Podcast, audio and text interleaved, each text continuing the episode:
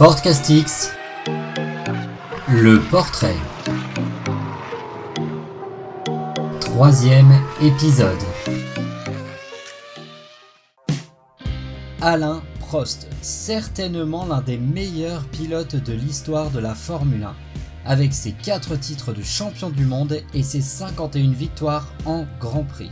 Un champion extraordinaire du calibre de légendes du sport tels que Jordan, Phelps ou Owens et autres super champions.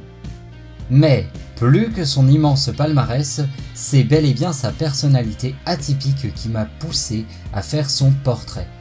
Alors, mesdames et messieurs, bouclez vos ceintures, enfilez vos casques et accrochez-vous bien, car aujourd'hui, je vais vous raconter l'histoire d'un pilote de Formule 1. Prost est né le 24 février 1955 dans une famille assez aisée, ce qui lui permet de pratiquer le sport et ce de manière variée. À l'âge de 8 ans, le jeune Prost entre notamment à l'école de football, bien loin à ce moment-là des sports mécaniques. Il est d'ailleurs plus motivé par le sport que par la mécanique. Ce qui n'est pas le cas de son frère aîné, complètement accro à la vitesse et au moteur. Une passion qui lui fait prendre beaucoup de risques, et d'ailleurs, Alain ne comprend pas ce qu'il y a de si exaltant à mettre autant sa vie en danger. Au contraire, la future star de F1 est un jeune garçon calme, lucide et qui garde les pieds sur terre. Vous êtes peut-être en train de vous demander, mais comment un jeune garçon qui n'aime ni la vitesse, ni la mécanique et encore moins prendre des risques peut-il finir pilote de Formule 1 Eh bien, ce qui va l'amener sur la route de sa destinée, c'est malheureusement un élément tragique. En effet, une tumeur au cerveau va être découverte chez son frère. Suite à cela, et pour lui faire plaisir, Alain accepte de l'accompagner lors d'une après-midi karting. Et c'est là que Prost, lui qui pourtant était venu sur la pointe des pieds, va faire la découverte, la rencontre avec les sports mécaniques. Une rencontre qui, comme vous le savez, va bouleverser sa vie. Suite à cet après-midi, le jeune Prost se mettra définitivement au karting. Il gagne quelques trophées et monte les échelons jusqu'à atteindre la F3 où il brille.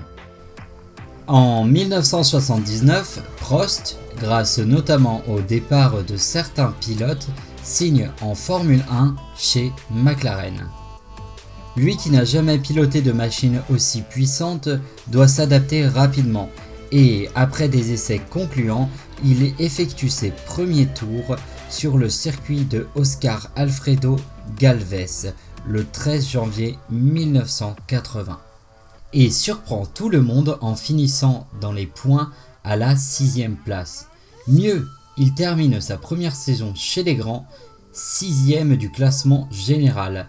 Cette fois-ci, c'est sûr, sa carrière est lancée. Prost en Formule 1 se distingue rapidement, certes par ses performances sportives, mais aussi et surtout grâce à son style intellectuel qui lui vaudra le surnom de professeur. Un surnom qu'il déteste, bien qu'il avoua des années plus tard qu'il lui allait plutôt bien. Prost ne prenait jamais de risques dans sa carrière, ou plutôt pas plus que ce qui était nécessaire. D'ailleurs, il n'a connu aucun accident. Mais Prost, c'est surtout 4 titres de champion du monde, glanés respectivement en 1985, 86, 89 et 1993. Quatre titres qui font de lui le quatrième pilote le plus titré entre Sébastien Vettel et un certain Ayrton Senna. D'ailleurs, puisque l'on évoque Senna, ils ont tous deux contribué à la légende de ce sport, avec au départ une rivalité féroce, notamment son troisième titre gagné au nez et à la barbe du Brésilien qui fut disqualifié au Japon. Finalement, après de nombreuses années de rivalité, voire de haine, les deux champions finissent par se réconcilier et même devenir amis. Malheureusement, c'est une amitié de courte durée puisque Ayrton Senna décédera le 1er mai 1994 à la suite d'un accident. Prost, tant qu'à lui, prit sa retraite en 1993 et continue de s'investir dans son sport. Il a notamment été patron d'une écurie ou encore consultant. Je conclurai ce podcast en disant que Monsieur Alain Prost est certainement l'un des plus grands sportifs et que ce fut un honneur et un plaisir pour moi de me plonger dans sa vie et dans sa carrière. Une vie riche et qui allait minimum à 300 km/h.